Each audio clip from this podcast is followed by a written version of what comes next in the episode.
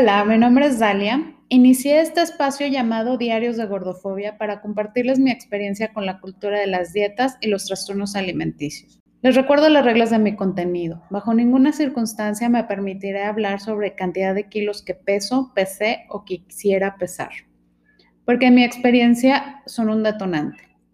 La segunda regla es que no les daré consejos de alimentación, ni tratamientos de belleza, ni para tratar trastornos de alimentación. Porque si sientes que perdiste el control, siempre debes acercarte a un experto. Los invito a seguirme en Instagram y Facebook, donde me encuentran como Diarios de Gordofobia. Hoy les voy a hablar de un tema que para mí fue causa de estrés desde que yo tengo memoria, el ejercicio. La mayoría de la gente que conozco ama hacer ejercicio de alguna u otra manera. Cuando estaba en la primaria, todos los niños morían de ganas por salir al recreo, a correr, sudar y jugar. Yo no era esa niña, ni estaba cerca de serlo. Yo me sentía más cómoda sentada con mis pensamientos. La idea de correr bajo el sol y sudar no me parecía nada atractiva, además de que nunca fui de buena para los deportes y para mí eso estaba bien, no, no era algo que me quitara el sueño porque pues no era, no me gustaba realmente. Pero sí pasé mi primaria sufriendo y sobreviviendo a las clases de educación física. En la secundaria era un poco, eran un poquito más atractivas, entonces, la maestra probaba varias disciplinas y deportes y nos enseñaba las bases de cada uno. Entonces, lo hacía un poquito mejor, ¿no? Resultó que yo era mala en todas las disciplinas. Aunque no era buena para el deporte, me gustaba muchísimo el fútbol. Me gustaba verlo, es una actividad que a mí me encanta, me encanta, me apasiona muchísimo, porque es algo que yo, son como recuerdos muy, muy padres que tengo de mi infancia, ¿no? Entonces, en la secundaria, con varias compañeras de grupo, juntamos, nos, juntamos y nos metimos a un torneo. Yo era muy mala, ¿eh? muy mala. No, no fue así como que este punto de quiebre, ¿no? Donde descubrí mi pasión. Pero sí me gustaba mucho jugarlo, aunque no fuera buena. Casi nunca me dejaban formar parte del equipo, pero siempre era de las tres últimas niñas, ¿no? Que elegían para los juegos de equipo. No me importaba tanto porque pues yo ya les dije, yo sabía que no era mi talento pero eh, también estaba muy consciente que, que, en lo académico todos querían formar parte de mi equipo o que yo liderara las presentaciones, así que no me causaba gran problema en este contexto, me parecía lógico, ¿no? Era una situación de cualidades, no de, de nada más. Yo tenía mis talentos y, y así es. La primera vez que sentí como esta discriminación por mi físico en la parte deportiva fue en un campamento de verano. Yo tenía como 10, 11 años más o menos una de las actividades era atletismo. Nunca me gustó correr, no me gusta, es algo que ya les dije, ¿no? Esta idea de estar corriendo bajo el sol sin sentido no, no me era atractiva y sudar. Nunca fui rápida y nunca fue buena. Entonces, eh, era parte del programa. La competencia era bajo eliminatorias. Corrían como en grupos o tandas de cinco o seis niñas y hacían eliminatorias. Los dos o tres más rápidos pasaban a la siguiente ronda y así hasta dar con un ganador. Como era ya, estábamos cerca del final del campamento, era evidente y era muy evidente que yo era muy mala en estas actividades. El encargado decidió que, no sé por qué, o sea, fue de manera muy arbitraria, muy intencional. Decidió que al último íbamos a competir una niña contra mí. Esta niña era muy obvio que era igual de mala que yo. Éramos siempre las últimas dos rezagadas, ¿no? Y si lo piensas fríamente, fue la eliminatoria más lenta de la historia pero yo lo sentí como discriminación, porque aparte me exhibieron. Intencionalmente nos hicieron competir entre nosotras para descalificarnos a las dos. Porque al final de correr nos dijeron, o sea, no pasó ninguna de las dos. Literal dijeron, las dos quedan eliminadas porque quedaron muy por debajo del tiempo necesario.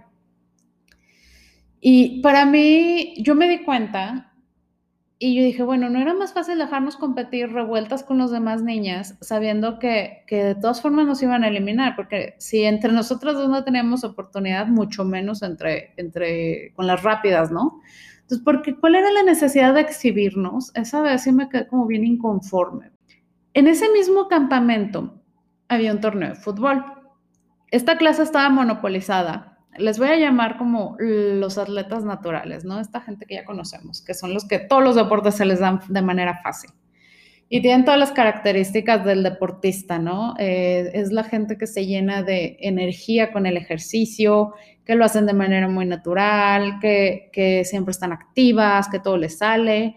La gente que no necesita hacer dieta ni esforzarse de manera sobrehumana. Y yo me limitaba a ver los partidos. Cuando me juntaban, jugaba, cuando no, no. Cuando no, yo me acuerdo que me ponía así como en una orillita y peloteaba y hacía como este, dominadas, ¿no? De fútbol, que, insisto, soy muy mala, pero me entretenía. Entonces, en este equipo me tuvieron que elegir, o sea, te tenían que escoger, ¿no? Y siempre quedaba al final con la misma niña de la anécdota anterior.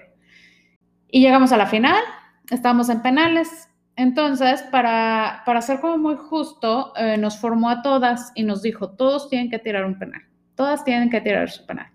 Y estas niñas se acercaron y a tratar de intimidarnos y nos dijeron a, esta otra niña y a mí, ¿saben qué? Tenemos que ganar. Entonces, cuando sea nuestro turno, ustedes tienen que decir que, ya tiraron, porque pues no queremos perder. Pero así me lo dijeron en mi cara, ¿eh? O sea, si ustedes tiran, vamos a perder. Y entonces eh, los penales se alargaron muchísimo y, y, nosotros nos hicimos bien sordas, ¿no? Porque pues llegaron a decirnos que éramos malísimas y no podíamos tirar. Y no me importaba. Entonces, las del otro equipo se dieron cuenta que nosotras no habíamos tirado y obviamente asumieron también que éramos muy malas y dijeron, oye, es que ellas dos no tiraron. Y yo me ofrecí de voluntaria para tirar. Y pues lo fallé.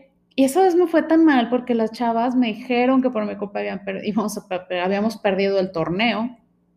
Y, al final fue bien incómodo porque era evidente que yo era mala, era evidente que yo no tenía habilidades pero me dijeron en mi cara y aparte me culparon de todo lo malo que pasó en ese torneo, ¿no?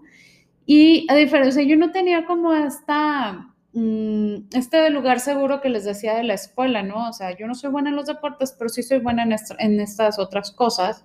Y, no tenía manera de probar que yo valía algo porque no tenía eh, forma de, de probar mis habilidades porque no había nada académico en este campamento de verano. El último año de la secundaria cambié de escuela, de donde les conté que había en un torneo, estuve en un torneo de fútbol donde nada más me divertí.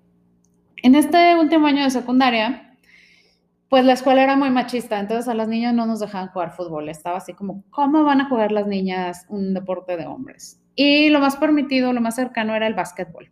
Todas teníamos que participar en un equipo. Entonces yo quedé capitana, no me preguntan por qué pero era el equipo de las rezagadas, porque todas sabíamos que éramos las niñas que no teníamos habilidades físico ni nada.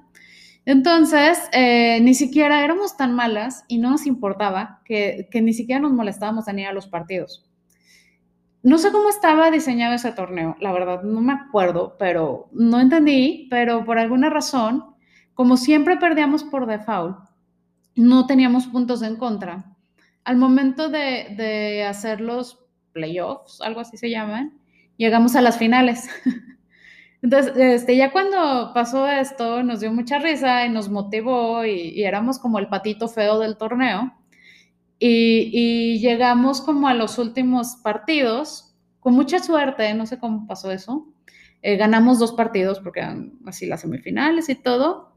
Y terminamos en la final éramos las más malas, ¿eh? Este, entonces la escuela fue así como que este torneo raro, bizarro, y todos en la escuela querían que ganáramos. Llegamos a la final, compramos este, nuestro uniforme padrísimo, y me acuerdo que, que todas estábamos bien uniformes, y todo el mundo iba, eh, nos iba a nosotras, ¿no? Porque fue muy divertido.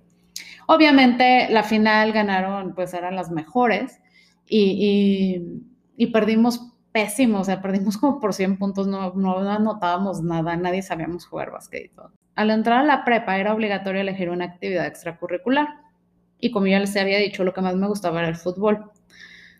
Lo que yo no sabía es que había pruebas, porque era una selección de fútbol. Así que yo llegué, pero yo pensé que las pruebas eran como para, no sé, para apuntarte o seleccionar algo, no sabía que era una selección de competencia. Entonces fueron dos semanas de pruebas. La verdad fueron las dos semanas más largas de mi vida. Eran físicas, o sea, saliendo de clases a las dos de la tarde, todo eso que a mí no me gustaba, que era correr y el sol y la tierra, así eran las pruebas. Y me acuerdo mucho que para la resistencia física nos hacían como competencias de carretilla. O sea, una chava te detiene de las piernas y tú caminas con las manos de lado a lado de la cancha de tierra en el sol. Y, yo acababa muerta, molida, nunca lo disfruté. O sea, yo decía, es que ahora vamos a jugar fútbol y nunca jugamos fútbol. Obviamente no quedé en la selección. Y al final terminé en jazz, este, que era como una actividad que se me antojaba, porque pues a mí personalmente se me hacía padre bailar, tampoco soy buena, pero se me antojó. Entonces, la verdad, siempre tenía un cólico imaginario como pretexto, porque no me gustaba eh, la actividad como muy de agitarme mucho. Y pues bailar tampoco era buena, entonces era así como para sobrellevar y cumplir con mis créditos. Entonces, lo que hacía era que me llevaba a las clases del inhalador de asma de mi hermano, vacío obviamente, y fingía que no podía hacer ejercicio o agitarme mucho por mis ataques imaginarios de asma. Obviamente yo no tengo asma. Entonces, el primer año todo estaba bien, pasaba lista y, y ya a veces participaba y ahí cumplía con los créditos, ¿no? Al segundo año intentaron hacerlo como de competencia, otra vez, ¿no? Con pruebas y, esta selección, y obviamente no quedé. Y entonces me cambié a la porra. Pero yo bien segura de mí misma, este, hice la prueba para, dije, bueno, a lo mejor soy buena para eso. Entonces me metí a la porra y hice la prueba para los malabares, para estas piruetas en la, del aire y todo. O sea, fue horrible porque nadie me podía levantar, no tenía ninguna habilidad, ni agilidad, ni nada. Pero bueno, me mandaron con las bailarinas de la porra, ¿no? Así como que del relleno. Y estaba bien. Esta, aquí fue una vez que sí, sí batallé, porque eh, estaba en la porra y cumplía con mis créditos y no pasaba nada. Pero en esa etapa hubo un viaje a Puebla de, de, de estas, este, competencias eh, interescolares, ¿no? Y estando allá, pues habían, obviamente se armaron todas las parejitas y todo, y en el argüende terminé así como que ahí ligándome un chavo que a mí se me hizo bien, me dije, ah, este chavo está bien y todo. Y, y yo alcancé a escuchar, pero fue súper, súper feo. Porque yo me di cuenta y alcancé a escuchar que este chavo dijo, ay no, es que es súper injusto porque todos acabaron con viejas bien buenas y yo terminé besando a la gordita. Y fue bien feo porque, o sea, yo me di cuenta, era con la intención de que yo me diera cuenta y, y me sentí muy, muy mal, o sea, sí fue bien humillante, fue así como otra vez, ¿no? Regresar a todo esto de siempre tengo que estar consciente que, o sea, no nada más soy mala en los deportes, soy la gorda. Bueno, el último año de prepa eliminaron esta parte de la porra, a las de relleno, y regresé a jazz, pero ya se quitó la competencia, pude entrar a ellas de nuevo y, lo sobrellevé, ¿no? Entonces, este, durante este lapso, mi, mi mejor amiga me dijo, no, es que ella es súper así, le encanta el deporte. Y me dijo, fui a una clase de spin y en una hora, 40 minutos sales con tu abdomen súper plano, chupada, así bien padre. Y dije, guau, pues es lo que me hace falta, ¿no? Nunca lo he intentado. Entonces fui a buscar unas clases de spin por mi casa y yo puse las pilas y, está súper barato. Entonces dije, no, sí puedo, no sé qué. Empecé a ir así, pero como si me hubieran contratado, ¿eh? o sea, hice como tres meses seguidos de spin y pues sudas muchísimo. Y yo dije, no, hombre, me voy a poner buenísima y pues ya sabes, me imaginé como que me iban a salir nalgas por arte de magia y me iba a formar y todo se iba a solucionar. Nunca salí con el abdomen plano. Esa vez me di cuenta lo que pasa en mi cuerpo cuando hago ejercicio. Mis piernas se inflaman, empiezo a retener líquidos y empiezo como a ponerme en un sistema de defensa y mi cuerpo se compacta, o sea, como, pero se compacta en el sentido de que se amarra a todo lo que tiene y no se modifica, o sea, solamente retengo líquidos y me inflamo. Eh, me dolía todo, estaba cansada todo el tiempo, estaba así... Mm, molida, no podía dormir, no podía vivir, me dolía todo. Los pantalones me apretaban muchísimo y pues nunca bajé de peso, ni vi mejoría en mi físico y, obviamente abandoné eh, porque no se me quitó el abdomen, no se me puso abdomen plano con el spin. De esta vez a la siguiente vez que hice ejercicio, pasaron como 10 años. O sea, simplemente abandoné la idea de hacer ejercicio pasaron estas cosas que ya les he contado en otros episodios sobre las dietas, trastorno de alimentación, muchas cosas en mi vida, ¿no? Obviamente en 10 años. Y eh, dejé de fumar, me casé Y aquí pasó algo. La dieta que yo hice para bajar de peso para mi boda fue una dieta keto, que no tenía esta etiqueta en ese entonces, pero sé que, fue lo que yo hice. Bajé de peso para mi boda, tampoco bajé tanto, bajé lo más posible, porque fue así como que eh, muy sin forma, eh, pero sí se me notaba bastante. Cuando esto pasó y es impresionante, cuando me fui de luna de miel, yo iba pesando lo que había bajado. Y cuando regresé 15 días después, yo era otra persona. O sea, es el rebote de peso más grande que he tenido en mi vida. Me mandó a un peso altísimo. Yo soy muy bajita, entonces se me notaba en todos lados. Me sentía muy mal, física y emocionalmente. Mm, entré como en esta depresión, me pasaron muchas cosas, yo estaba muy, muy mal y al mismo tiempo, como que decía, es que ya no quiero hacer dieta, estoy bien en mi vida, entonces sí me solté un poquito con la cuestión de la comida, pero tampoco era tanto. Y, y, yo decía, bueno, si ya estoy así y me está yendo bien, ¿por qué no puedo vestirme bonito? Que esto ya se los había hablado en el episodio anterior, ¿no? Dije, bueno, voy a empezar a buscar ropa de mi talla, y no encontraba, no encontraba ropa bonita, entonces no sabía ni cómo vestirme, no sabía casi casi ni cómo ser porque yo nunca había pesado tanto. Y entonces mi esposo me veía batallando, pasaron otras cosas que ya les iré contando eh, en el siguiente episodio sobre la alimentación y situaciones de estrés que tuve, pero una de las cosas que a mi esposo le ocurrió para ayudarme y porque me veía sufrir, este me dijo, ¿sabes qué? Vamos a hacer ejercicio vas a ver cómo con eso sí vas a bajar de peso. Entonces, él es esta persona que tiene el metabolismo del atleta natural, ¿no? Como les conté de estas niñas, este, el, deportista. Y pues a él sí, o sea, él hace ejercicio y se le nota y, rapidísimo su cuerpo reacciona y, y, todo se soluciona, ¿no? Entonces me dijo, vamos a hacer ejercicio. Y pues dije, bueno, eh, vamos a hacerlo. No lo he intentado, la última vez hice spin, no funcionó, pero va, vas. Entonces, eh, pues lo primero que pasó, que tiene que ver con lo del episodio pasado, no encontraba ropa deportiva de mi talla, de deportiva de mi talla. Eh, por más que encontraba XL, XXL, lo que fuera, no había ropa para mí de mi talla. Mm, la ropa de, deportiva es súper incómoda, eh, me apretaba todo, me lastimaba, no podía hacer ejercicio, pero bueno, encontré unos pants y dije, va, vamos a hacer ejercicio. De hecho, fue así de un día para otro, mañana, va. Fuimos al gimnasio.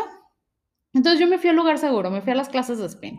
A las dos semanas ya no me quedaban los pants, ya no me quedaba mi ropa. O sea, la ropa que ya era grande ya no me quedaba porque estaba súper inflamada, hinchada, las piernas, nada, bueno, era impresionante. Yo sentía como inflamación hasta en los cachetes, en el cuello, era una desesperación impresionante. Entonces dije, bueno, no, el spin no, ya, descartado. Intenté una clase de TRX, no la pude acabar, o sea, me mareé, terminé vomitando en el baño, era una sensación horrible esta, esta, esta clase, de hecho creo que nada más la hice vez y no regresé. Entonces mi esposo me dijo, es que no, esas clases de, de pues no, no te sirven, lo que necesitas es hacer pesas. Yo estaba tan desesperada que estaba dispuesta a hacer lo que fuera. Entonces dije, vale, voy a perder el miedo a los aparatos y empecé con las rutinas de peso. Para hacerlo contraté un instructor. Me dio un plan alimenticio, se los platicaré en el episodio que sigue, pero era el tradicional de seis comidas, mucha proteína magra, que es pollo asado o bistec asado, ¿no? Sin nada. Atún en agua, arroz integral, nada de fruta después de las seis. Si comes fruta son fresas y, berries. Eh, un licuado de proteína y ya. Era lo que comía. Literal, el arroz integral sin nada ni sal. Así asquerosísimo. El resultado, bueno, ustedes pensarán, ¿no? Ya por fin, no pain, no gain, todo resultó. Pues no, como ya empecé a integrarla a la rutina, eh, repeticiones con peso de espalda, brazo, pecho y pierna, ahora estaba ancha de arriba y de abajo. Entonces, las blusas ya no me quedaban, o sea, me, me puse con una espalda gigantísima, los brazos, o sea, la manga ya no me quedaba yo soy como que tengo esta tendencia de tener brazos muy grandes, pero nunca habían sido un problema porque casi todo a mí, pues se me va el abdomen o a, la, ensancharme las piernas y los chamorros, ¿no? Pero como empecé a meter peso en mi parte superior, entonces Bueno, era una deformidad impresionante. No me quedaba la ropa, no bajé ni una talla, estaba ancha de todos lados, estaba inflamada. O sea, es que aparte de ancha, me sentía inflamada, sentía como que, no sé cómo describirles esta sensación, pero era inflamación como, como cuando retienes líquidos, una cosa así, pero constante, no, no era de un día, ¿no? Bueno, no bajé ni un kilo, obviamente. Y, recuerdo que durante este lapso el instructor mm, este, pues midió mis pliegues con el aparatito este, ¿no? Entonces al momento de llegar al abdomen me dijo, tienes tanto por ciento de grasa. Yo sé cuánto es, pero no se los voy a decir para no entrar en este debate. Pero le hace, aguas, estás en peligro ya de obesidad mórbida. Y yo así, fue súper invasivo, pero lo peor de todo es que fue muy humillante porque yo tenía ya como cuatro meses matándome en el gimnasio, me levantaba temprano, yo odio levantarme temprano, o sea, a las seis de la mañana yo me despertaba, me, me arreglaba para irme al gimnasio, ¿no? ¿Qué más debía hacer? O sea, ya, ya, no, ya no se me habían acabado las ideas, no comía nada fuera de la dieta, hacía la rutina al pie de la letra, me esforzaba además, ¿no? Hacía todas estas cosas que te dicen del gimnasio, de no pain, no gain, y una repetición más, y, y vas a ver resultados. Bueno, todas estas clichés, ¿no? Y seguí intentándolo, lo intenté muchísimo durante nueve meses. Jamás, jamás tuve resultados. Lo único que cambió es que yo cargaba más peso cada vez, pero no, o sea, nada más, ¿eh? Nunca se notó, nunca se me formó algo en el cuerpo, ¿no? Entonces mi esposo, que se aventó todas estas eh, pues, shows, me acompañó todo este proceso. Por fin, por fin me creyó, después de tanto tiempo de yo decirle, el ejercicio no me sirve, el ejercicio me engorda. Me dijo, no, es que sí es cierto, ya vi, o sea, no puede ser. Mm, él, de hecho, él durante este tiempo hizo dieta medio hizo el plan alimenticio de las seis comidas, bla, bla, bla, bla, y bajó muchísimo de peso, o sea, pero él no se esforzaba tanto como yo. Entonces ya cuando vio esto, dijo, no, está bien ya, no, no, se está haciendo, no te está haciendo bien, y nos salimos del gimnasio. Y pasó algo, y esto a mí me pasa, ¿eh? es algo bien personal, y para que a ustedes les sirva lo que me, lo que me sirve a mí, tendrían que nacer en mí. Entonces, no, no es un consejo, ¿eh? es algo que me pasó. A los dos meses de dejar ese plan de alimentación, de dejar el ejercicio, eh, entre otras cosas que se los voy a platicar en el siguiente episodio, pero me desinflamé, no bajé de peso, ¿eh? me desinflamé. Todo esto que me hace el ejercicio, esta ensanchada que yo sentía, se fue. Como que fue un peso que solté y, se me notaba muchísimo en la cara, o sea, parecía que estaba haciendo ejercicio, cuando en realidad, en realidad lo único que hice fue dejar de hacer ejercicio. Y, ya entré como en este peso normal, alto, que no me gusta, pero, pero ya estaba así como que ya no estaba en el peso cuando regresé de la luna de miel, pero no estaba donde yo quería. Entonces dije, bueno, ya, descansé del ejercicio. Algo que pasó durante todo este tiempo en el que fallaba al intentar hacer ejercicio, eh, aunque me esforzara, pues yo no podía dejar de pensar que había algo mal conmigo y de esto no hace mucho, estoy hablando del 2015 más o menos. Entonces me llené de estas frases de motivación que en realidad pues no me motivaban. Lo que realmente me generaban era dolor. Todavía, todavía al ver fotos de antes y después de alguien que hace ejercicio, a mí me causa muchísimo estrés y ansiedad. Me funcionan como un detonante porque empiezo a regresar a este lugar de qué estoy haciendo mal.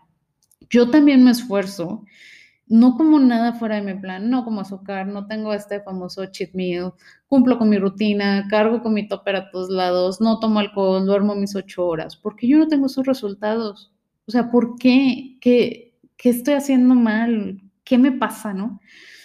Me he dado cuenta, y ya esta parte racional que entra, no soy la única persona que ha recorrido este camino, y sé que la gente que lo ha recorrido, pues somos las que menos comemos, la que más, las que más nos esforzamos, las que más cosas hacemos para no estar gordas, las que más ensaladas comemos, las que más luchamos contra nuestro cuerpo, porque no queremos estar gordas, no es una decisión que hayamos tomado.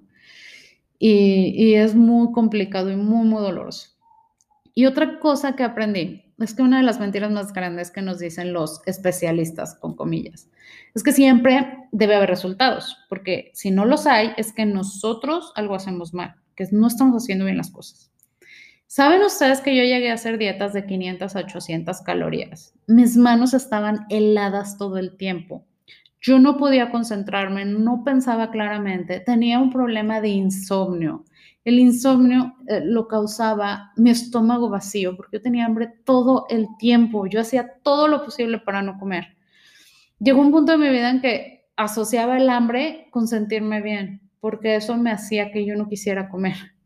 Para mí era un premio sentirme con ese hueco en el estómago y que lo llenaba con agua, café y pepino. Era como que mis alimentos seguros.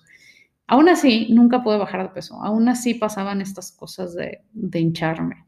Aquí empieza como que esta parte de un poquito de sanación, aunque no lo es del todo, porque no es algo que puedas curar de un día para otro. Lo hablo y, trato de ser lo más honesta posible, porque es como esta espiral, este, esta montaña rusa en las que a veces estás muy bien, pero muchas veces no, y, y no te puedes confiar en, en, los picos altos de que estás bien, porque puede venir un pico bajo.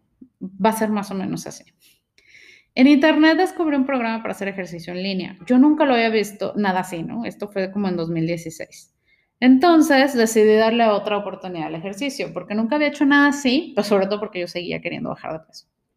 Era un reto de tres meses que combinaba pilates, HIIT, cardio y yoga. Entonces me llamó la atención esta parte de hacerlo en mi casa, porque yo ya les dije, no me gusta levantarme temprano, entonces como que me, me, facilitaba la parte de hacer ejercicio en mi casa y no tener que ir ni levantarme temprano y a mis horas. Compré todo el equipo, eh, mis accesorios y me acuerdo perfecto que empecé 2-3 de enero de 2017. No tuve los resultados que esperaba, ¿eh? pasó lo mismo. También estas fotos de antes y después me causaron muchísimo estrés. Y, yo siempre acabo bien desmotivada viéndolas, pero empecé a, algo que sí pasó es que empecé a acercarme al mundo del ejercicio desde otro punto de vista, porque pude experimentar diferentes disciplinas, como fue pilates, como fue otras cosas. Descubrí y aprendí que no me gusta hacer peso. Mi cuerpo crea músculo muy fácil, pero no de la manera bonita. Entonces me gustó Pilates, lo disfruté. La parte de hacer ejercicio no basado en repeticiones, para mí es como que novedoso. Practiqué mi primera clase de yoga, que me generó muchos sentimientos encontrados y, y me quedo con eso, ¿no? Durante ese año me hice vegetariana. En el siguiente episodio les contaré ya esta parte de la alimentación. Y me enfoqué por completo mentalmente en esa parte mientras complementaba así como que de manera irregular el ejercicio, porque este reto de tres meses descargué las clases y ahí las tenía, ¿no? Entonces cuando quería lo hacía, intentaba, intentaba un mes, intentaba 15 días y así. Pero sí lo empecé a incluir como de manera un poquito más habitual. Casi al final de este año regresé con una nutrióloga que prometió bajarme de peso, porque aunque estaba comiendo, según yo, saludable, pues seguía estancada en un peso que yo no quería, que no, simplemente no me funcionaba en mi mente. Le conté mi caso, toda la historia del, ejercicio y me dijo, ¿sabes qué? No vamos a hacer nada de peso ni de resistencia, literalmente vas a caminar de 50 a 60 minutos, trata de no agitarte mucho y nos vamos a enfocar más en la alimentación. Y lo único que pasó fue lo mismo, la misma historia siempre, como en todas las dietas. Las primeras semanas, bueno, bajón impresionante, ya sabrán. Pero después de ese bajón regular, me volví a estancar regular, como siempre, como a todas nos pasa. Entonces yo pensé, entonces pensé en ayudarle a mi dieta incrementando el impacto del ejercicio y empecé a trotar. El resultado fue que empecé a subir de peso. El plan de no me funcionaba para bajar y entonces me empezó a quitar y a quitar y a quitar comida. Regresé al punto de la obsesión otra vez. Pero esta vez, bueno, siempre me pasó, ¿verdad? Pero estaba muy fomentada por la nutrióloga. ¿Qué vamos a hacer? Pues de colación te vas a tomar un té. Un té bill de infusión sin azúcar, nada, o sea, nada artificial, una bolsita de té.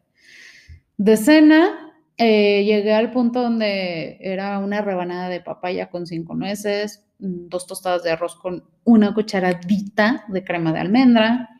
Eh, podía cenar a veces una sopa de verduras. Podía cenar dos tostadas con medio aguacate. Eh, no me estaba alimentando bien, la verdad. Este, llegó un punto donde era demasiado restrictiva esta parte. Mm, De comida, básicamente comía ensalada y tofu, si bien me iba, eran tostadas horneadas, dos, mm, un cuarto de taza de arroz, que si lo miden realmente es una mentada de madre eso. Eh, una manzana cocida con avena de desayuno. Mm, y comiendo así, así, no bajaba de peso, ¿eh? no bajaba. Y otra vez regresé a esta parte mental y renuncié a esa dieta. Cuando empecé a trotar, y, intenté correr. En mi mente aparecieron estas imágenes otra vez del antes y después y empecé a ver muchísima gente que, bueno, correr le había cambiado la vida, ¿no? Dije, bueno, tal vez este va a ser mi punto de quiebre. Lo único que logré fue lastimarme la rodilla. Entonces yo estaba otra vez en esta espiral de la obsesión por bajar de peso. Me dolió muchísimo lastimarme porque ya no iba a poder hacer ejercicio, no iba a poder bajar de peso, iba a engordar, como siempre. Entonces empecé a buscar algo para hacer mientras me recuperaba y apareció un reto de cuatro semanas de yoga. Este yoga era bien diferente porque era como yoga alternado con cardio mm, y me llamó muchísimo la atención y se acomodaba en todo, ¿no? Entonces podía hacerlas aún con mi rodilla lastimada. Terminé la algo pasó bien padre y que es como ya, es, es donde sí les puedo compartir una historia de sanación. La primera clase la terminé llorando. Yo no soy esta persona tan emocional ni, ni que haga que sea común en mí, ¿no? Pero lo que mi cuerpo sintió con esta actividad no lo puedo describir más que con esas lágrimas. Fue un llanto como de gratitud, de placer y felicidad. La práctica de yoga tiene muchísimas bondades y conecté muy padre con esta maestra de yoga. Me gustaría decirles que ese reto de yoga solucionó todos mis problemas, pero no fue así. Al final del año pasado, volví a inscribirme a un reto, según yo en mi autoengaño, para fortalecerme y prepararme más para mi práctica de yoga. En realidad yo quería bajar de peso. Lo que pasó fue que, pues, este reto, no sé, o sea, de alguna manera me vendieron la idea de, que era más pesado y si me esforzaba más, pues podía bajar de peso, ¿no? Porque obviamente estoy haciendo las cosas mal. Entonces yo veía unas fotos de antes y después con resultados impresionantes y sentía que todas las veces que lo había intentado, pues tal vez no, tal vez no me había esforzado lo suficiente, como siempre, no es mi culpa. Y volví, empecé a hacer este reto, pasó lo mismo, me empecé a ensanchar, me inflamé muchísimo, no me quedaba la ropa, no disfrutaba absolutamente nada, ni una de las clases, nada, no conecto con nada. Porque son estas repeticiones tradicionales de gimnasio que hay gente que yo sé que les funciona, pero para que me funcionara yo tendría que haber nacido en el cuerpo y en la vida de esta gente, ¿no? Empezó a no quedarme la ropa, empecé a, obsesionarme, eh, incluía un reto alimenticio. Y yo sé que la intención de estos retos es buena y yo sé que hay gente que obtiene resultados. Dentro del plan alimenticio se intentaba no catalogar los alimentos, de hecho no te ponía, uno de los argumentos es que yo no te pongo tortillas de nopal, mis tortillas son de maíz. Y vas a aprender a comer saludable y rico y vas a ver que no es restrictivo. Pero eso es un engaño, ¿no? Porque quienes ya tenemos tantos años bajo el yugo de la cultura de las dietas y que tenemos antecedentes de trastornos de la alimentación, este tipo de retos de, de programas son peligrosísimos porque entramos en este autoengaño. Entonces, este plan de alimentación para mí funcionó de nuevo como un detonante y empecé a sentir como esta espiral de la obsesión, control, dolor, soledad me empezó a succionar otra vez y sentía como este embudo a donde me iba a hundir. Entonces lo dejé de hacer. Eh, dejé de seguir todas las cuentas relacionadas con este programa y dejé de seguir todas las cuentas sin importar qué tan bueno sea su contenido. Acuérdense, no estamos obligados a seguir a nadie, ¿no? Entonces empecé a dejar de seguir todas estas cuentas que suben fotos de antes y después porque a mí me hacen daño, no porque estén mal, cada quien sabe eh, qué consume, pero a mí me hacen muchísimo, muchísimo daño. Empecé a seguir todas las cuentas, a dejar de seguir todas las cuentas que de alguna u otra manera me hacen sentir mal conmigo misma, porque yo no soy la que está mal, o sea, no es mi culpa que mi cuerpo sea de tal forma, que yo tenga tal genética, tal historia en mi cuerpo, ¿no? Estoy tratando de hacer eso, pero de esto no hace mucho. Cuando yo dejé de hacer este reto era marzo de este año eh, sí es una historia de sanación porque lo estoy intentando, pero no es como ya estoy bien, ¿no? Me salí de la cultura de la dieta, ya puedo comer feliz y no me importa mi peso ni mi físico, porque no es así. Es una mentira, es un proceso y es un camino, porque no podemos desaprender de un día para otro, ni de un año para otro, ni de un mes para otro, algo con lo que pues estamos permeadas, ¿no? En toda nuestra vida. Entonces, eh, abandoné todo este reto, eh, dejé de hacer esta dieta porque era muy, muy, muy mala para mí. Eh, era fatal para mi mente, para mi salud mental. Dije, no, no puedo empezar otra vez, no puedo caer otra vez a esto, no puedo regresar ahí. Le di la oportunidad a otro ejercicio, lo, lo, hice, lo cumplí, que alternaba con muchas disciplinas, pero cuando lo acabé, regresé a, lo que se ha convertido en mi lugar seguro. Y mi lugar seguro, ya lo puedo decir, este, eh, es yoga. Regresé a un programa con esta maestra que a mí me, conecté muchísimo con su práctica, con, con, la forma en que da las clases, con la compasión, con este ejercicio. Bueno, no, no sé, es un ejercicio, es como todo el estilo de vida, pero sus clases eh, las hace desde la compasión, las hace desde ningún tipo de pose, tú no estás compitiendo con nadie, no tienes nada que demostrar, no tienes ninguna meta a dónde llegar. Y la práctica es, literalmente es una práctica, es una actividad que le das a tu cuerpo, es de ti para ti, y a mí eso me conecta. Amo hacer esta actividad, amo poner mi tapete y no ponerme tenis para hacer ejercicio, amo hacer ejercicio descalza, la sensación de, de, cada postura, mi mente reacciona muy bien. Eh, amo esta sensación, eh, me encanta lo que yoga me ha ofrecido, que es saber que, que, mi cuerpo está bien, no hay nada malo conmigo, amarme desde el, este movimiento, es como una meditación con movimiento, es algo que, que ha pasado en mi mente. Y, sobre todo, por fin regalarle compasión y amor a mi cuerpo, que es algo que nunca había hecho y que puedo practicarlo sin tener un reto, un compromiso, un calendario. Literalmente me despierto y en ese momento decido qué, qué práctica voy a hacer, ¿no? Entonces, pues esta es mi historia con el ejercicio. Mm, por favor, compártanme sus historias, lo que quieran decirme, compartirme y y pues los espero en el siguiente episodio. Muchísimas gracias por haberme escuchado y pues aquí estoy lista para el siguiente episodio. Muchísimas gracias.